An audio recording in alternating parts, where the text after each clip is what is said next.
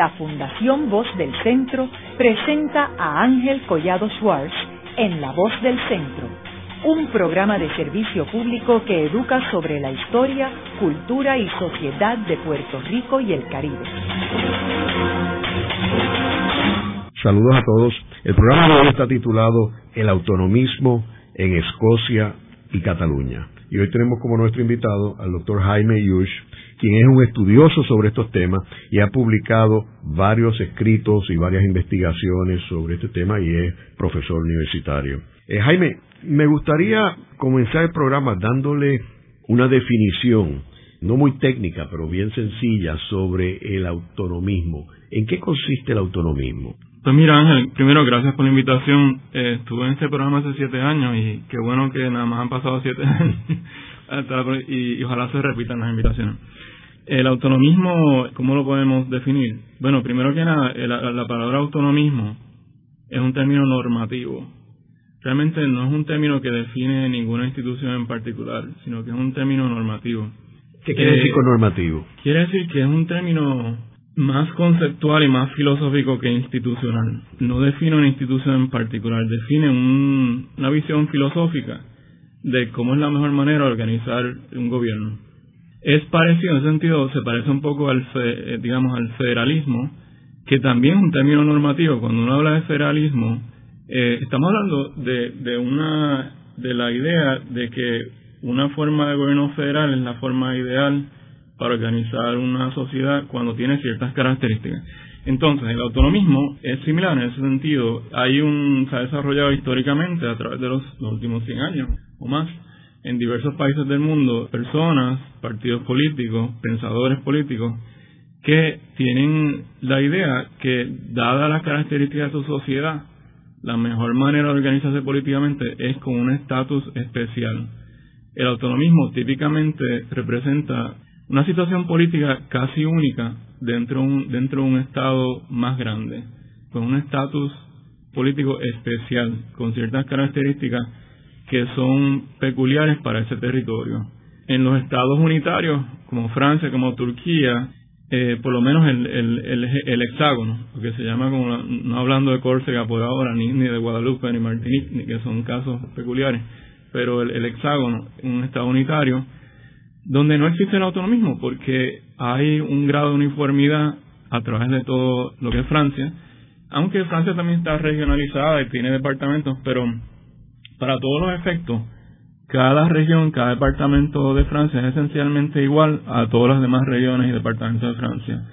Pero sin embargo, Córcega, que es un ejemplo, que es un ejemplo de autonomismo dentro de, Francia, sí ha buscado históricamente un una especie de autonomía. No ha sido muy exitoso Córcega, eso es un tema quizás para otro programa, porque la manera de eh, organizar el pensamiento republicano francés es centralista y no respeta mucho la diferencia. Así que ese autonomismo en Córcega ha sido un deseo político durante mucho tiempo, pero quizás no se ha logrado como se debería. Sin embargo, lugares como Puerto Rico hasta representan un bueno o malo, y ya hablaremos más sobre Puerto Rico, o vaya, llevamos 50 años hablando de Puerto Rico y podemos seguir hablando 50 más. Pero es un autonomismo, ¿por qué? Porque dentro de la esfera del esquema que es lo que llamamos Estados Unidos de Norteamérica, Puerto Rico tiene un estatus eh, especial, casi único, aunque hay otras pequeñas islas que se parecen, pero un estatus casi especial tendrá sus cosas buenas, sus cosas malas, pero ciertamente un estatus especial muy distinto a la Federación estadounidense. Así que el autonomismo es eso, es una, usualmente el autonomismo se trata de implementar cuando hay situaciones de diferencia, de diversidad. La diferencia puede ser territorial. Por ejemplo, eh, el, hecho de que unas zonas típicamente son islas. Las islas eh, Aland pequeñas islas que, pertenecen a Finlandia, eh, históricamente eran hablaban sueco eran parte de Suecia, se consolidaron como parte de Finlandia, pero por el, para, empezar, como son islas, pues siempre ha habido dentro del Estado finlandés, que es un Estado centralista y unitario, se ha permitido esta autonomía que tienen las islas Aland. Primero porque geográficamente están, son islas lejos de, la masa principal de lo que es Finlandia. Y segundo, porque allí hablan sueco y no es una isla pequeña, con una población bastante pequeña, pero hay un factor diferencial. Hablan sueco, no podemos decir que tienen movimiento nacional al nivel que lo que tiene que ver Cataluña, País Vasco, pero sí tienen una diferencia cultural y lingüística. Así que para, para respetar esto y para acomodar esta diferencia, se implementa una autonomía. La autonomía, lo otro que podemos decir, es que dentro de la, los que estudiamos la diversidad en naciones complejas y multinacionales, podemos reconocer que hay una serie de estrategias constitucionales para acomodar la diferencia. Las estrategias constitucionales van desde un extremo, desde estados que tratan de, asimilar la diferencia, el asimilacionismo, digamos, que estos son estados que no respetan la diferencia y que eventualmente no toleran la diferencia cultural o lingüística. Pero también están las estrategias de integración. Eh, Estados Unidos, a través de, de, la integración liberal estadounidense y hasta cierto punto el multiculturalismo estadounidense, tratan de integrar la diferencia a través de, una estrategia de integración liberal. Entonces está eh, el acomodo. El acomodo es otra estrategia constitucional que usan los estados para gestionar la, la diversidad. Y dentro de la categoría del, del acomodo está una que llamamos el pluralismo territorial. Dentro del pluralismo territorial hay dos vertientes principales del pluralismo territorial. Una es el autonomismo y la otra es el federalismo. Así que estos dos conceptos, autonomismo y federalismo, eh, tienen una relación muy compleja, pero lo que quiero decir es que el autonomismo, ya que me pregunta qué es autonomismo, es, en otras palabras, una de las estrategias principales dentro de la estrategia del pluralismo territorial pluralismo territorial la estrategia general y dentro de eso hay una vertiente autonomista y hay una vertiente federalista. Sí que es otra manera de ver qué es el autonomismo. Jaime, siguiendo estas definiciones que tú acabas de mencionar, es curioso que a principios del siglo XX, que es cuando cambia Puerto Rico de España a Estados Unidos, vemos que en España sí se hablaba de autonomismo, mientras que en los Estados Unidos se hablaba de federalismo. Y entonces nosotros nos encontramos en una situación donde cambiamos de un sistema que se hablaba de autonomismo a uno que hablaba de federalismo. ¿Cómo pudo Puerto Rico en esos primeros años poder evolucionar de un sistema autonomista a uno federalista? Pues mira, eso es interesante, ¿no? Porque en España, aún en, aún en España del siglo XIX, allá en la península ibérica, había una tradición federalista eh, fuerte. Y tan, pero también había una eh, Pi Margal. En Cataluña ya estaba Valencia Almiral y muchos Rovira y Virgili. Todos estos eran pensadores federalistas, que muchos de ellos catalanes, la mayoría eran catalanes, que por ya en el siglo XIX, finales del siglo XIX, principios del XX, ya elaboraron teorías sobre el federalismo. Estos son catalanes o españoles o españoles catalanes escribiendo sobre el federalismo. ¿Por qué escribían sobre el federalismo? Porque sabían que Cataluña era una región de España con ciertas peculiaridades lingüísticas, nacionales, etcétera, que tenía que buscar un acomodo dentro del Estado español. Y el federalismo, como dije ahorita, es una de estas estrategias de acomodo. Ahora, a la misma vez, en España, en, la, España del siglo XIX, final del siglo XIX, principio del XX, también ha habido una tradición autonomista y, y, se, y es otra, que es la otra forma del acomodo del, del pluralismo territorial del Estado. Esa, esa versión autonomista también existía en España. Por lo tanto, en España del siglo XIX había una tradición autonomista y una tradición federalista. Eso, eh, siendo Puerto Rico una colonia de España, poco a poco se filtraba, digo, en la medida que las ideas fluían en aquella época, que no fluyen tan, tan rápidamente como hoy en día, pero en la medida que podían fluir y llegaba aquí ese discurso político sobre el autonomismo, el del federalismo quizá llegó mucho menos. Aquí en el, tendría que preguntar a algún especialista sobre la historia de la civilización de Puerto Rico, pero me parece eh, que sería que más eh, hoy se oye de la tradición autonomista y esa aportación a la cultura política puertorriqueña está clara. Entonces, al, al invadir Estados Unidos Puerto Rico y eh, cambiar el, la naturaleza del imperio, eh, eh, tuvimos que entonces, porque el venir de esa tradición autonomista que eh, ya establecida en Puerto Rico, que, que hubo la Carta Autonómica, que y viene la invasión del 98, entonces tuvimos que cambiar de, de dueño, básicamente, y eh, tener que ajustarnos a una tradición política tan distinta como es la de Estados Unidos. En Estados Unidos, un país que se creó a través de la incorporación lenta de varios pedazos de terreno del, continente norteamericano, y a través de un proceso de homogenización lingüística, cultural y, y nacional, o sea, Estados Unidos se las arregló para que cada, según iba adquiriendo terreno, que esa población fuera más o menos compatible con la población que ya existe en términos que era una población eh, anglófona y que a esa nueva población se le podía eh, inculcar valores de identidad nacional que eran compatibles con los que ya existían. Por lo tanto, eh, cuando el suroeste de Estados Unidos se, se incorpora a, a lo que es Estados, Estados Unidos hoy en día, lo importante para ellos fue que eh, no fuera una población que hablaba español, sino que había ya una población, eh, parte de la población hablaba inglés. Se podía eh, compatibilizar con el Estados Unidos que, existía en aquel momento.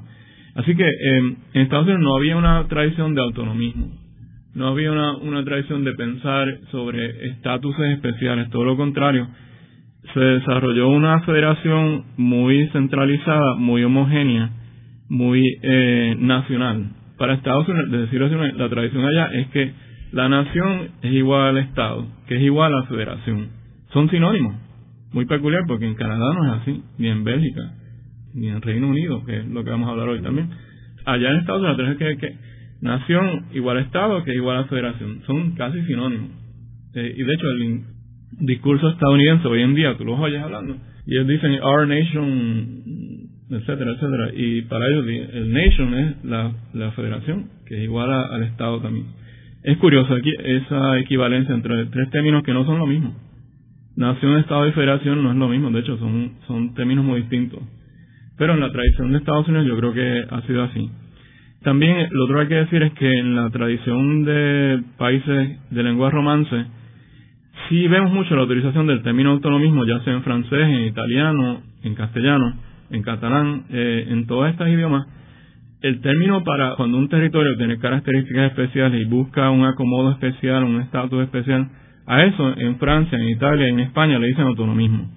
Sin embargo, en los países de anglófonos, bueno, eh, Inglaterra, Estados Unidos, eh, Australia, Nueva Zelanda, no se usa este término autonomismo. No es algo curioso sobre la, el linaje lingüístico de la palabra autonomismo y en vez eh, se, inventan otros términos. El devolution, que es el, que el término que se usa en Reino Unido, es un invento británico del siglo XIX. Pudieron haber pensado autonomismo o autonomy, que es un término que existe. Pero no, no usan ese término, el término es otro, devolution. Sí que eso también es interesante. Y parte del problema, que creo, creo que es lo que estamos señalando, que Estados Unidos desde el 98 para acá eh, no está en su léxico político la palabra autónomo, no existe. Por todo lo que hemos dicho, eh, por la naturaleza de la federación de Estados Unidos, cómo se desarrolla esa federación. Muy distinta, el contraste es con Canadá. Aquí el contraste interesante y que yo siempre llevo 14 años diciéndolo. El contraste que hay que hacer es que en Canadá y Estados Unidos, que la gente no se olvida de Canadá, eh, pero ahí está. Pero fíjate, Jaime, esto que tú acabas de decir, que no existe el término autonomismo en Estados Unidos, y entonces nosotros aquí en Puerto Rico estamos, algunos políticos hablan que son autonomistas, y son autonomistas, y están hablando de una definición que no existe en los Estados Unidos. y yo creo que eso es parte, parte de la confusión y parte de todo el problema. Que allá los estadounidenses no lo entienden, en el Congreso no entienden la situación y, y no lo miran con simpatía, porque para la visión federalista estadounidense es una, no hay, hay 23 federaciones en el mundo por lo menos. Es verdad que la de Estados Unidos es una de las más antiguas, cierto, y es una de las eh, más duraderas, cierto, pero hay otra. Canadá también es antigua y duradera, eh, Suiza también es antigua y duradera, y son otros modelos. Bélgica también un estado eh, estable también hay otros modelos de federalismo. El, uno de los problemas que hay cuando uno habla del acomodo de diversidad nacional, que es lo que estamos hablando, es que desgraciadamente para mucha gente, y esto lo señala Juan Lins, el profesor Juan Lins de Yale que murió el año pasado, en un libro que salió hace como tres años, que lo podemos hablar después. Pero él dice que uno de los problemas con el federalismo es que desafortunadamente se ha exportado el modelo de Estados Unidos como si fuera eh, la quinta esencia de lo que es una federación. A través del mundo, bueno, Estados Unidos es un país poderoso. El Departamento de Estado es la mejor agencia de publicidad que hay en el mundo, o la más poderosa. Eh, han exportado a países en África, en Irak y todos esos lugares, la idea de que ser una federación es ser como la, la Federación de Estados Unidos. Cuando eso no es cierto, hay otras maneras de concebir una federación. Y como vuelvo al tema de Canadá, y el mejor eh, contraste es Canadá con Estados Unidos. Canadá, de 1867, se fundó como una federación, aunque le digan Confederation, el nombre no hace la cosa, lo importante es la, la sustancia, ¿no? Canadá es una federación de 1867. Al formarse Canadá, uno puede ver los debates. Allí también hubo eh, padres eh, fundadores, mujeres, digo, madres no había, eran padres mm, en aquella época, padres fundadores. Y en los debates eh, uno puede ver que la preocupación de ellos, la delegación del Quebec, sobre todo, estaba preocupada de, cómo iban a acomodar esa diferencia de una provincia que es francófona, que tiene un concepto, una historia distinta, que tiene una conciencia nacional, no tanto en aquella época, últimamente más, pero que tenía otro idioma, y cómo esa nueva federación iba a poder acomodar. Y ya, ya en esa época se empezaba a usar el término eh, autonomía en la tradición. ¿Por qué? Bueno, porque habían eh, los francófonos mismos eh, a usar el término, quizá porque viene de la, de la tradición de, de las lenguas romances, y eh, en el pensamiento político canadiense siempre ha habido este reconocimiento de lo que es autonomismo, de lo que son autonomías y todo eso, contrario a Estados Unidos, que, que no tuvo esa historia y que no permitía realmente que se desarrollara diferencia dentro de la federación. Según la federación fue creciendo, la diferencia, las potenciales de fragmentación lingüística o nacional se fueron borrando. Esa línea de fragmentación, Hawái, un ejemplo conocido, se integró esta, como un estado, pero cuando ya la población prácticamente mayoritariamente eran eh, blancos estadounidenses que habían venido, que se habían establecido en, en Hawái, no nativos. Pero los nativos todavía existen en Hawái. Así que eh, eso, es interesante. Canadá versus Estados Unidos son dos federaciones. Una que sí, del, de mediados del siglo XIX, ubica políticamente el concepto de autonomía, o más que autonomía, porque ahora tenemos que distinguir, e, es complejo qué es autonomía y qué es federalismo, ¿no? Eh, lo que se da en la Federación Canadiense, por un lado, acabo de decir que reconocen lo que es autonomía, lo que es un estatus especial, pero con el tiempo eso realmente como en el idioma del federalismo se tradujo de otra manera y en Canadá empezaron a pensar del, en el federalismo asimétrico. O sea, el término que se empezó a usar es que, ok, tenemos una federación, tenemos una, una versión del federalismo en Canadá, pero vamos a hacerlo asimétrico. Vamos a darle ciertos poderes y ciertos reconocimientos y ciertas competencias a la provincia francófona para que pueda eh, coexistir dentro de la Federación Canadiense con las demás provincias que eran anglófonas. Del autonomismo pasaron al federalismo asimétrico.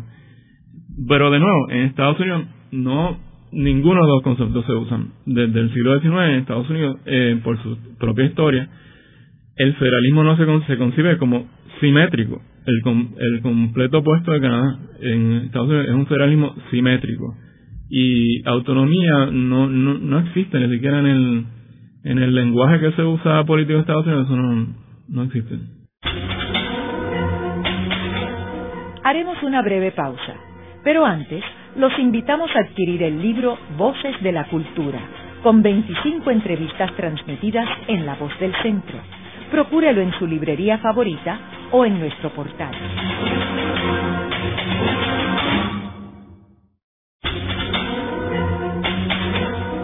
Regresamos con Ángel Collado Schwartz en La Voz del Centro. Continuamos con el programa de hoy titulado Las autonomías de Escocia y Cataluña. Hoy con nuestro invitado, el doctor Jaime Yush, quien ha publicado varios escritos sobre estos temas. Y quien es profesor en la Universidad de Puerto Rico en el recinto de Río Piedras. Jaime, ya entrando en el tema de Escocia, háblanos en qué consiste la autonomía de Escocia. Reino Unido es un estado complejo, es una unión de naciones. De hecho, ellos, ellos, son, en inglés le dicen Union State. Así, en la literatura se le dice así, es un Union State. Porque fue, desde la Edad Media para acá, fue, fue la unión de varias coronas eh, que formaron Claro, lo de Irlanda fue a la fuerza y fue otro proceso, pero ahí está todavía Irlanda del Norte como uno de los componentes del Reino Unido. Escocia llegó a ser parte de lo que es hoy Gran Bretaña en 1707 por la, una unión parlamentaria que se, se llevó a cabo ese año. Lleva 300 años y pico dentro del Reino Unido. El Reino Unido no es un estado unitario como lo es Turquía, como lo es Portugal, como lo es Grecia, eh, tampoco es una federación como lo es Alemania o como lo es, como lo es este Suiza. Es un ente intermedio. Resulta que por esa diversidad y esa cierta asimetría que hay dentro del Estado británico, permite el reconocimiento o el establecimiento de autonomías, que es curioso que a través de los años porque el Reino Unido es una unión de naciones y ellos y ellos lo reconocen como tal. Para empezar que contrario a España o contrario a Estados Unidos, que son estados que tienen dificultad reconociendo naciones subestatales. España y Estados Unidos tienen mucha dificultad reconociendo naciones subestatales. En el, en el Reino Unido no hay ningún problema. Esto está reconocido ellos saben que, que son unas islas con una serie de naciones y ellas están todas juntas en un Estado plurinacional que llamamos Reino Unido. En el caso de, la, de Irlanda del Norte es un caso que ha habido choque frontal por razones religiosas, hubo un tiempo de violencia, etcétera. En el caso de Gales, Gales es un, factor, hay un factor diferencial allí, pero Gales es un poco como Galicia en España, que es un, hay un factor diferencial, pero no se ha expresado nacionalmente tan fuerte como, como Escocia. Así que el, caso más interesante de Reino es Escocia. ¿Por qué? Porque Escocia sí tiene un territorio bien definido y tiene una historia de concepto nacional. Escocia tiene un alto grado de conciencia nacional. Los escoceses y las escocesas tienen eso que podemos llamar conciencia nacional. Y eh, históricamente, a pesar de la unión que hubo en 1707, siempre ha tenido instituciones propias. Ha tenido su propio eh, sistema eh, legal ha tenido su propia iglesia, ha tenido su propio eh, sistema eh, educativo y a pesar de los 300 años que han pasado, por lo tanto, siempre ha habido instituciones que han marcado la diferencia entre Escocia y el resto del Reino Unido. Y entonces, para eh, reconocer esta diferencia, finalmente en 1997 se dieron las condiciones políticas, luego de muchos años de tacherismo, que cayó mal en Escocia porque Escocia, por la razón que sea, tiene una cultura política socialdemócrata. Esto, es parte de su autoimagen. Ellos se ven a ellos mismos como un pueblo socialdemócrata.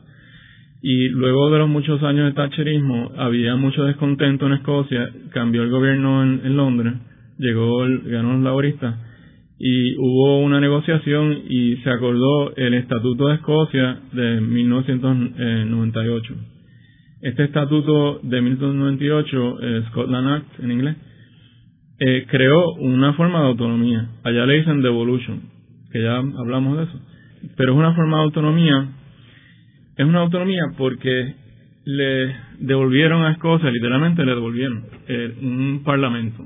Se creó un parlamento escocés que existía hace 300 años, pero se reconstituye el parlamento escocés.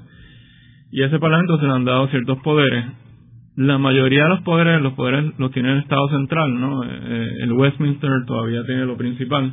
Escocia ya desde el 99 cuando se constituyó se le dieron los, los siguientes poderes: salud, educación, gobierno local, eh, vivienda, eh, desarrollo económico y transporte, administración de los fondos estructurales europeos, el derecho y asuntos de home affairs eh, incluyendo el derecho civil, derecho criminal, eh, justicia, todo esto, policía, prisiones, el ambiente, agricultura, ganadería, eh, asuntos de bosque eh, y, estadística y todo eso.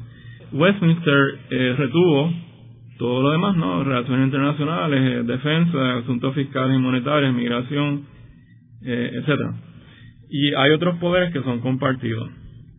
O sea que se creó este Parlamento escocés con unos poderes. en lo fiscal desde el 98 para acá, los escoceses han, han dicho que no es suficiente, que no han tenido mucha autonomía fiscal.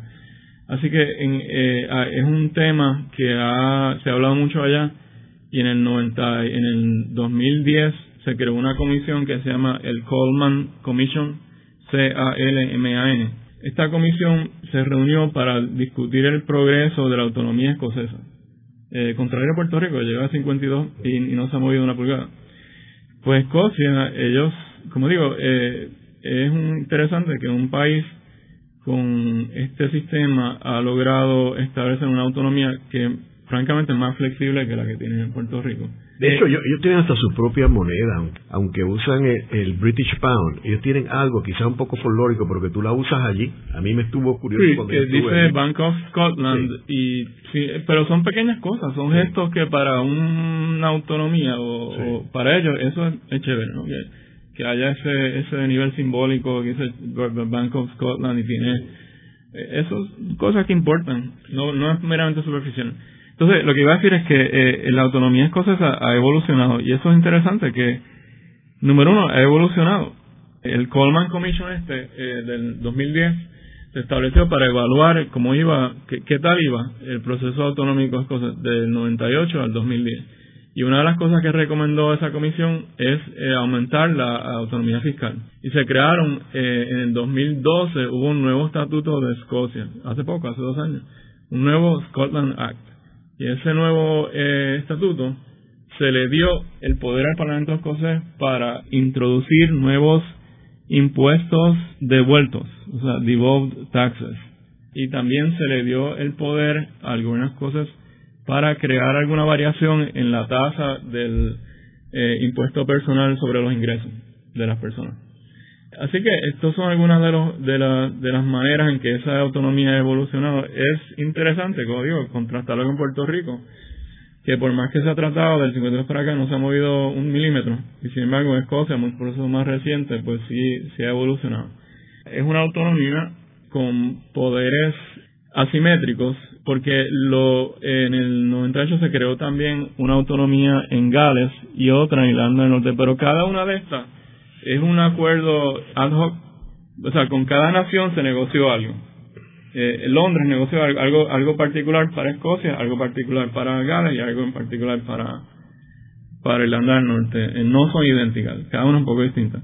Pero la que presenta políticamente la situación más interesante obviamente es la de Escocia. Sin embargo, a pesar de que esa autonomía ha evolucionado y parece que hay disposición en Londres para que evolucione más, y darle más poderes todavía. Como hemos visto, en los últimos dos años, tres o cuatro años, ha habido un movimiento, que es el tema del resto Brown, un movimiento hacia un fortalecimiento de la tendencia independentista en Escocia. El Partido Nacionalista Escocés ganó unas elecciones en 2007 y formó un gobierno minoritario en 2007, pero en 2011 ganó otras elecciones y formó un gobierno mayoritario hace tres años con un mandato de eh, organizar un referéndum para la independencia. Jaime, ¿cuáles son las opciones que tiene el pueblo de Escocia en este referéndum? El Partido Nacionalista Escocés propone la independencia. La pregunta es directa, la pregunta es, ¿usted quiere que Escocia se convierta en un país independiente? Bien directa, bien intelectualmente honesta, no, no están jugando juegos semánticos, están preguntando, más directo no se puede ser. La otra alternativa, si no es esa, es la que proponen, lo, proponen los partidos unionistas. Allí se usa este término, ese es un término muy interesante de unionismo, que de hecho se podría usar en, otros casos. Aquí, aquí tenemos unionistas también.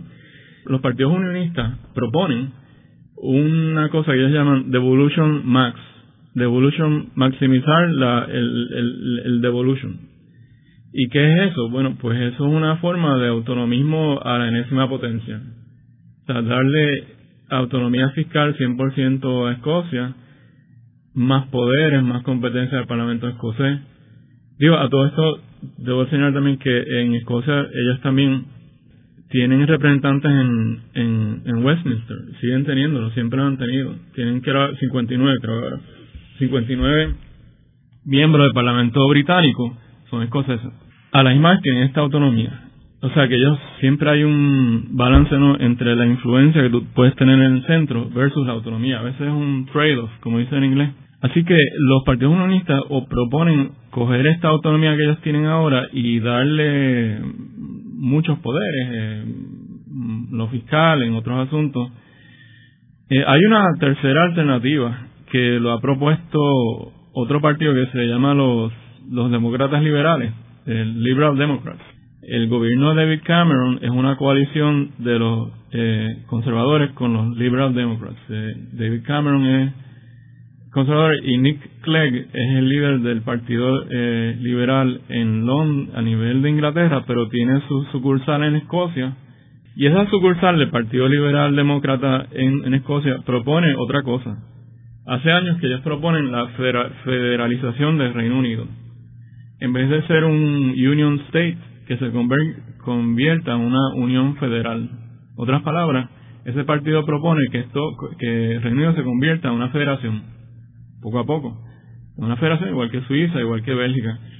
Chicos, eso, eso es interesante. Una opción es la independencia, la otra es una autonomía al máximo, y la tercera, que propone un partido, que, que es el tercer partido allá más o menos, es que este proceso de descentralización que se ha iniciado últimamente, que se culmine, pero con una, eh, con una modalidad federal, con una especie de federación, lo cual llevaría a que cada, pues establecer una federación, que cada, la misma Inglaterra se convertiría, habrían regiones y cada región tendría su gobierno, y más o menos como, como Canadá tiene sus provincias. ¿Y es posible eso? Bueno, la cultura federal inglesa, por lo que yo he visto, es, es antifederal no es fácil políticamente lograr eso. Digo, eh, la Unión Soviética desapareció y el apartheid terminó. hay muchas cosas que uno pensaba que era imposible que, que se han logrado en la política, ¿no? Eso, en general, he oído o he leído que la cultura política inglesa es antifederal. Para ellos el federalismo es como una especie de, palabra negativa. Pero, te digo, eh, existe este partido que lo ha propuesto. Pero no creo que esa, esa, no creo que esa es la que va, la que va a ganar, a, aceptarse. Si acaso lo que pasaría es lo del autonomismo, eh, lo del devolution max, maximizar los poderes del devolution. Y esa, esa puede ser que, que suceda. Sí, esa puede ser, puede ser que, sea, que sea una aceptada. Ahora, los estudios reflejan que Escocia puede eh, operar independientemente. Sí. Escocia tiene 5 millones y pico de personas, tiene un país pues, desarrollado con petróleo. petróleo, sí, el, norte, el, mar norte, que reservan, no es Venezuela y no es Arabia Saudí, ¿verdad? Pero tiene próximos 20 años algo, un, un, fondo, así. Tiene tecnología, tiene industria, tiene la industria del whisky del, y otros productos importantes que salen de Escocia. Es una población bastante educada, con recursos y universidades muy buenas, centros tecnológicos, ciertamente me parecería a mí que es viable, que no hay duda que un país viable eh, podría muy bien desarrollarse también como está ahora, pero con independencia y con decidiendo su propio destino. Como ellos dicen, ellos muchas veces han, como la población escocesa vota más o menos socialdemócrata, esa es la gran, conservadores casi no hay pues ellos se han encontrado que durante los últimos 30 o 40 años la dinámica electoral es que ellos han votado centro izquierda, pero salen gobiernos de derecha.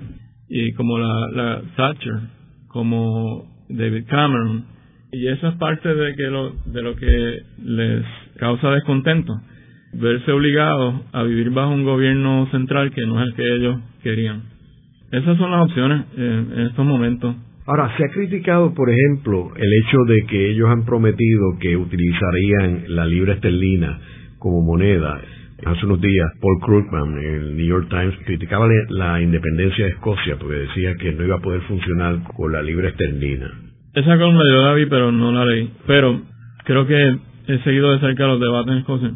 La razón que Alex Salmon, el líder del, del SNP, propone la libra esterlina, él dice que lo que él quiere conseguir es un, una especie de mandato para negociar con Londres, con Westminster, muchos asuntos, entre los cuales está lo de la moneda. Y él piensa que por razones obvias, ¿no? Porque son dos países que han integrado por, por 300 años relaciones eh, comerciales 90% el uno con el otro. Eh, hay una deuda, eh, ¿verdad? Hay, hay otras cosas que que para el, ellos dicen que para no solamente para ellos sino que para Inglaterra que es lógico y razonable que eh, sigan con la libra esterlina esa es la posición de ellos puede ser que por razones políticas los debates que han habido entre Alex Salmond y el líder de la oposición de la, de la campaña del no que también se llama la campaña del Better Together pues que eh, le hayan puesto trabas en ese sentido, eh, diciéndole que eso quizá no iba a ser posible, lo que sea. Pero yo creo que sí, que eso es posible, tener una unión monetaria. Es curioso que muchas personas no saben que Adam Smith, pensador del capitalismo, era escocés y está enterrado allí, en Escocia, en Edinburgh. Sí, yo, yo, la vi en, la tumba. Ahora, Paul Krugman lo que yo creo que él olvida completamente de su artículo es el aspecto de que Escocia es una nación y no puedes obviar ese elemento. Él, lo ignora. Por ejemplo, como tú sabes, cuando los Estados Unidos, las 13 colonias, se independizaron de Inglaterra, era obvio que ellos no tenían los recursos económicos para poder sobrevivir en ese momento. O sea, a ellos económicamente les convenía quedarse con Inglaterra. Pero ellos se vieron que ya ellos eran una nación, que ellos, ellos tenían, ya, ya no eran parte de la monarquía inglesa. Y ese elemento, pues, por Krugman se olvida completamente. Bueno, es que en todo esto, tú sabes, es un cálculo. ¿Cuáles son los factores que llevan a que un, grupo de personas decidan que prefieren dejar atrás lo del autonomismo o el federalismo y optar por la independencia? ¿Cuáles son los factores? Pues hay, tres generalmente hablando. Son los factores, uno son los factores culturales, eh, otros son los factores institucionales y políticos y tercero lo, lo económico en general hay una cierta tendencia a pensar en el mundo de la ciencia política y de sociología, etcétera, que lo económico es lo que predomina, que esta es la idea de que las personas optan por la soberanía o la independencia únicamente cuando hacen un cálculo costo-beneficio y si, y si sale que les beneficia, pues se, se inclinan hacia eso. Esa es una visión, pero yo en mi propio libro, en un libro que se llama Visiones de la Soberanía, el libro que ganó un premio en el Instituto de Estudios Autonómicos de Barcelona y se publica por la Universidad de Pennsylvania Press, argumento en contra de esa posición, porque yo encuentro en mis propias investigaciones que eh, no es tanto lo económico, sobre todo en países desarrollados como Quebec, Cataluña y, posiblemente Escocia. Lo que realmente hace que un grupo nacional se radicalice son factores como pueden ser de institucionales, que es la percepción del, del, grupo minoritario o de la nación minoritaria, que la nación mayoritaria no los puede acomodar, que no hay respeto, que no hay pluralismo, que no hay un deseo de realmente eh, acomodar los institucionales de una manera que respete la diferencia. Y ante esa falta de reciprocidad, los grupos minoritarios desarrollan unas preferencias más radicales y se van del autonomismo al soberanismo o a la independencia, que es lo que está pasando en Cataluña, por ejemplo. Luego de la pausa, continuamos con Ángel Collado Schwartz en La Voz del Centro.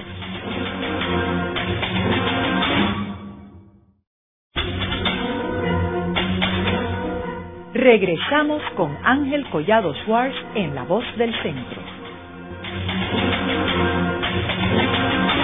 Continuamos con el programa de hoy titulado Las autonomías de Escocia y Cataluña. Hoy con nuestro invitado, el doctor Jaime Yush, quien ha publicado varios escritos sobre estos temas, quien es profesor en la Universidad de Puerto Rico en el recinto de Río Piedras. Jaime, hablando ahora del caso de Cataluña, que junto con Escocia son los dos casos que han recibido más publicidad en los últimos meses, ya que en ambos casos pues hay unos movimientos soberanistas bien importantes y que tiene que ver con el poder político que mencionaste tienen en Escocia y tienen en Cataluña. Háblanos sobre el caso de Cataluña. Históricamente, desde el siglo XIX, Cataluña es una región en el noreste de España con una lengua propia, viene de la Edad Media con ciertas instituciones propias también, nivel de gobierno propio y unas tradiciones y todo eso, y también una conciencia nacional. Ya en el siglo XIX, el catalanismo político, como dicen allá, se había expresado con dos vertientes, una vertiente autonomista y una volvemos a lo mismo que, dijimos antes, y una vertiente federalista. Siempre ha habido una, estas dos vertientes en, en, el catalanismo político y una tercera vertiente que históricamente había sido minoritaria, que era la independentista. La independentista había una, una tendencia eh, que existía, pero menos poderosa que la vertiente autonomista y federalista. Claro, el, la situación en España es que por la historia de España, periodos de estabilidad democrática no ha habido mucho en la historia de España. Eh, bueno, del 78 para acá, pues sí, pero antes, periodo de la Segunda República duró unos pocos años, luego vino la guerra civil y una dictadura que duró un montón.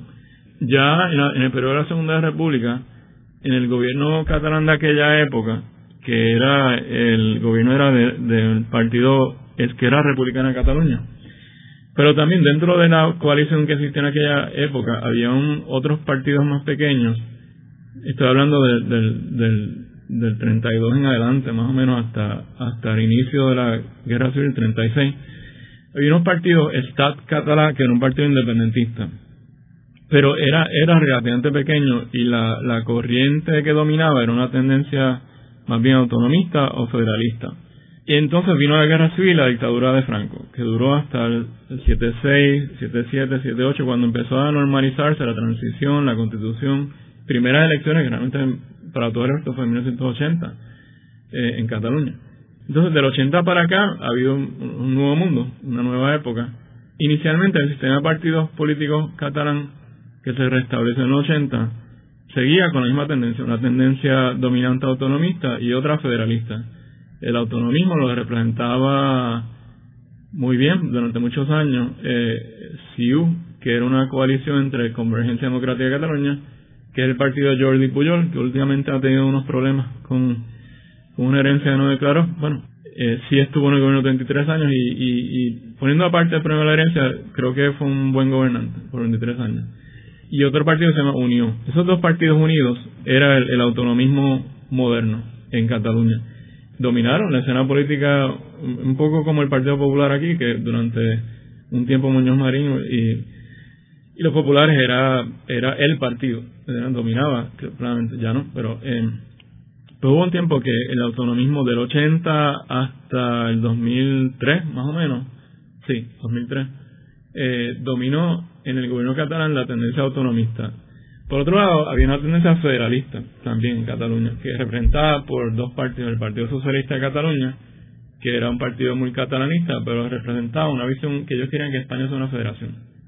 Eh, y eh, Iniciativa por Cataluña, que es el antiguo PSUC, el Partido Comunista de, de Cataluña, que es la izquierda allí, y ellos también eran muy catalanistas y nacionalistas prácticamente, pero pensaban que si España se convirtió en una federación, que eso podía este, pues acomodar la diferencia. Pero, ¿qué pasa? O sea, que son dos, autonomismo y federalismo. Independentismo en Cataluña, en los 80 no lo había. O sea, prácticamente no, no estaba representada en, ningún, a nivel parlamentario. A nivel sociológico, siempre, a nivel sociológico siempre ha habido organizaciones que eran independentistas y los hay y tenían sus protestas y todo eso, pero a nivel político, parlamentario, casi no tenían representación parlamentaria. Pero, ¿qué sucede? En 1989, Esquerra Republicana de Cataluña, que era el mismo partido que gobernó la Segunda República, eh, a través de unos procesos se reconstituyó y se convirtió en un partido independentista.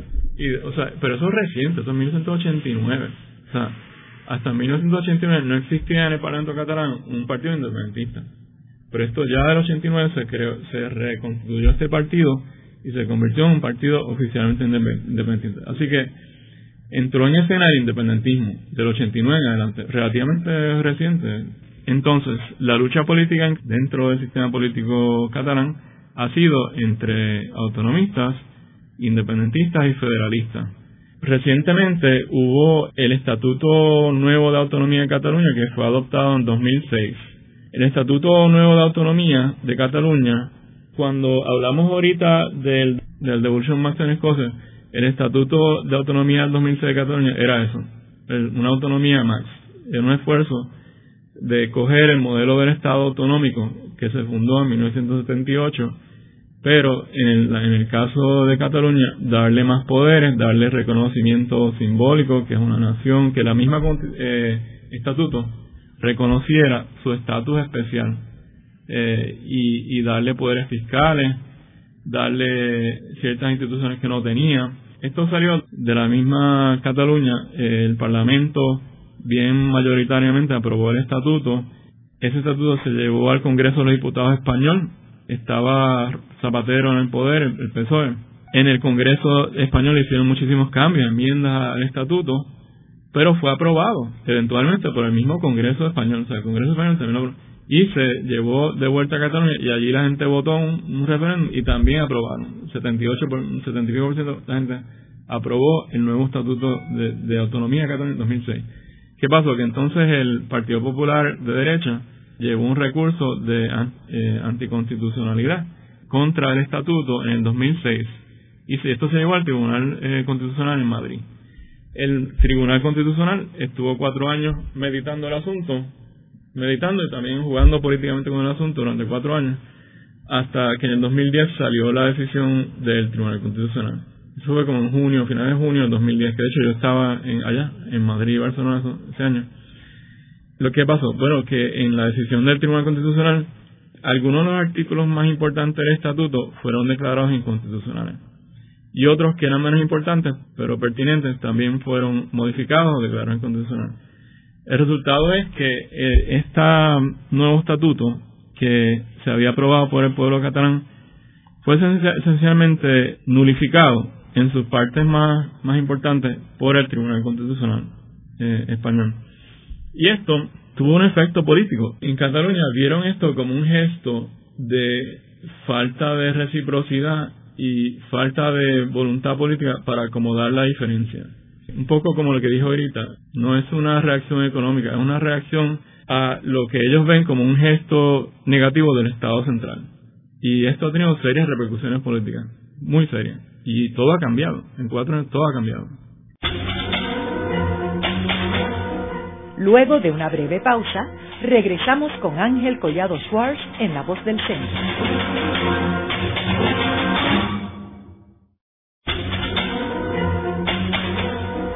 Continuamos con la parte final de La Voz del Centro con Ángel Collado Schwartz. Pueden enviarnos sus comentarios a través de nuestro portal www.vozdelcentro.org. Continuamos con el programa de hoy titulado Las autonomías de Escocia y Cataluña. Hoy con nuestro invitado, el doctor Jaime Yush, quien ha publicado varios escritos sobre estos temas, quien es profesor en la Universidad de Puerto Rico en recinto de Río Piedras. Jaime, nos quedamos en el segmento anterior hablando de Cataluña del 2010. ¿Qué, qué ha sucedido después? Esto ha cambiado radicalmente. Esto es histórico lo que ha pasado. En 2010, la, el Tribunal Constitucional en Madrid eh, nulificó el nuevo estatuto del 2006 esto por todos los partidos catalanes, excepto uno, uno que es el Partido Popular, que es de derecha y es españolista, todos los partidos, todos, el Consejo General, es que era una, era una muestra de cómo el Estado Central español no estaba respetando la diferencia, no estaba haciendo lo que debería hacer para acomodar las diferencias que representa Cataluña dentro del Estado español y una cierta falta de, reciprocidad. Lo que ellos entienden es que debería haber un, en un Estado plurinacional un espíritu de reciprocidad y de, y de plurinacional. Y por lo tanto, esto generó una, un sentimiento muy negativo entre todos los partidos y mucha gente. Entonces, eso llevó a que un proceso de radicalización que empezó por lo que podríamos llamar el nacionalismo sociológico, se crearon instituciones, aparte de los partidos, aparte de los mismos partidos que empezaron a movilizar la gente, un grupo que se llama Asamblea Nacional de, eh, de Cataluña, se hicieron movilizaciones en la calle, El mismo mes de julio del 2010 hubo una movilización en Barcelona con un millón y pico de personas en, en la protesta. Cataluña tiene una especie de día nacional, como muchas naciones. Tienen su día nacional, es 11 de septiembre para ellos. ¿Qué es lo que conmemoran? Conmemoran una derrota militar. Al final de la guerra de sucesión 1614, Cataluña se quedó sola frente a los poderes borbónicos y hubo un sitio de Barcelona que duró unos meses y luego un periodo, una derrota militar y un periodo de represión eh, y, se perdieron las libertades y, las instituciones que existían en aquel momento. Así que el 11 de septiembre es su día nacional en ese sentido, eh, igual que aquí está el grito del área como día nacional. En 11 de septiembre del 2011 hubo otra demostración de esta de un millón y medio de personas en la calle en Barcelona. En 2012 igual, en 13 hubo una cadena humana con cientos de miles de personas que formaron cadena humana desde la frontera con Francia hasta la frontera con Valencia. Así que ha habido mucha movilización a nivel social, a nivel de la sociedad civil, y encima los partidos políticos se han ido radicalizando. Y el cambio más notable es que el partido autonomista, partido, la coalición autonomista, eh, la misma coalición que durante 23 años sostuvo que el autonomismo era la solución, pues ha abandonado el autonomismo y ahora se ha entregado a una visión soberanista e independentista. Así que eh, es un cambio bien grande. uno de los partidos que siempre postulaba que el autonomismo era la solución para Cataluña, ahora dice que no es posible el acomodo de Cataluña dentro del Estado de las Autonomías y que España no los quiere escuchar y que la única solución, por lo tanto, es la cuestión de la independencia. Y ellos están aliados con el, Partido Independentista eh, y con otros partidos que, aunque no necesariamente son independentistas, pero son muy eh, catalanistas, como Iniciativa por Cataluña. Así que todo esto ha llevado a una situación política en poco tiempo, en cuatro años o menos, de radicalización y el resultado es que el gobierno actual, ya hace un año y pico, se ha comprometido a tener un referéndum, un referéndum que sería, aunque la pregunta en el caso de, Cataluña es una pregunta muy, muy rara, la pregunta que tendrían en noviembre, un referéndum en noviembre, no es una pregunta directa. Como en el caso de Escocia, la pregunta es si usted quiere que Escocia sea un país independiente en el caso de Cataluña la pregunta es un poco rara, porque tiene dos partes. La primera parte es, ¿usted quiere que Cataluña sea un Estado? ¿Sí o no? Y si es en lo afirmativo, la segunda pregunta es, ¿y quiere que este Estado sea independiente? Esa pregunta es bastante ambigua, confusa y se presta a manipulación por los políticos porque eh, la primera pregunta, alguien, si alguien contesta que, que sí, eh, puede estar diciendo que quiere una, una federación que quiere una confederación o que quiere independencia. Así que no se sabe que lo quiere la persona cuando votan. Jaime, por último, ¿qué paralelos tú ves entre el caso de Escocia, Cataluña y Puerto Rico? Hay varios. Eh, uno pensaría que tres lugares tan distintos que no tienen nada en común, pero hay, podemos ver varias cosas que tienen en común. El primero es el sistema de partidos políticos. Son peculiares. Una de las, de las características distintivas de eh, naciones sin Estado es que su sistema de partidos políticos puede ser que tengan algún eje que tiene que ver con economía política, con cuestiones de derecha o izquierda, que es lo que uno ve en cualquier país normal, como Francia, Estados Unidos o Canadá. La política es sobre eh, cuestiones de derecha o izquierda, básicamente. En un país como Escocia y como Puerto Rico y como Cataluña, no es así. El eje que domina en estos en estas naciones sin Estado es el eje identitario y el eje sobre el asunto constitucional. Los partidos se debaten sobre el asunto de cómo, cuál va a ser esa relación con el Estado central. Por lo tanto, en Cataluña los partidos eh, son principalmente eh, partidos que se debaten sobre si Cataluña debe tener una autonomía, que si debe tener una federación con España, o ahora si debe ser independiente. En Escocia igual. El Partido Nacionalista Escocés aboga por independencia, los laboristas abogan por la autonomía, que es el devolution, y los liberal democrats ahora hablan por la Federación de Inglaterra. O sea que en el trasfondo hay una cuestión de izquierda derecha también, pero lo que predomina es esta cuestión constitucional. Puerto Rico igual, o sea, tenemos aquí tres partidos principales, unos autonomistas, otros federalistas y el otro independentistas, y eh, tendrán alguna consideración sobre cuestiones de izquierda o derecha, pero lo principal es este asunto constitucional. ¿Cómo, se, vamos, cómo nos vamos a relacionar con el Estado central? Así que esa es una, eso es algo que tienen en común. Ahora, hay otra cosa también distinta, que es que tanto Escocia como Cataluña son parte del Estado. O sea, son parte de la metrópoli, son parte del Parlamento, que no es el caso de Puerto Rico. Puerto Rico, esto, esto es un, debate interesante, ¿no? Son parte integral del Estado, como del Estado central. O sea, el, Reino Unido es un Union State y Escocia es uno de esos componentes del Union State. Eh, España es un Estado de las autonomías y una de las autonomías es, es este, Cataluña. Puerto Rico, Estados Unidos es una federación Puerto Rico no es parte de esa federación. Tampoco el punto de vista de ellos es que tampoco es parte de la nación, porque la nación para ellos es allá y no acá.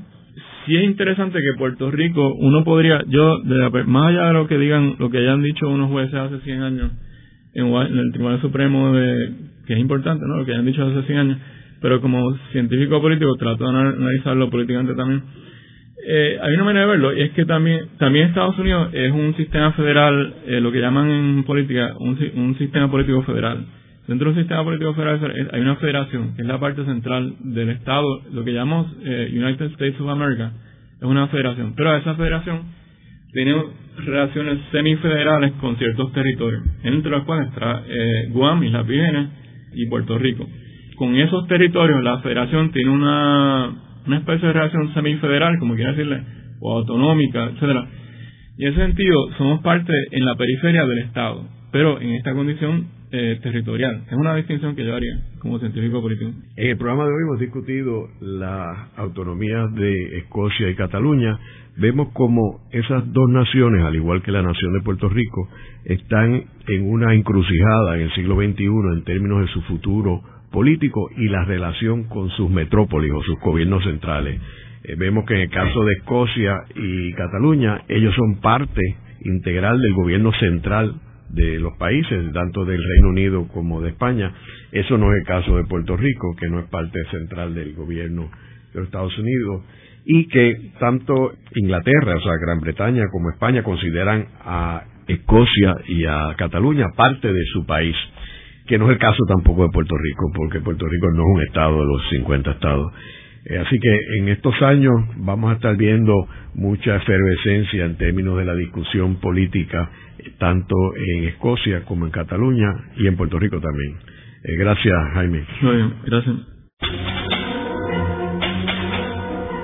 Esta ha sido una producción como servicio público de la Fundación Voz del Centro. Los invitamos a sintonizarnos la próxima semana a la misma hora. Y recuerden que pueden adquirir el libro Voces de la Cultura en su librería favorita o en nuestro portal.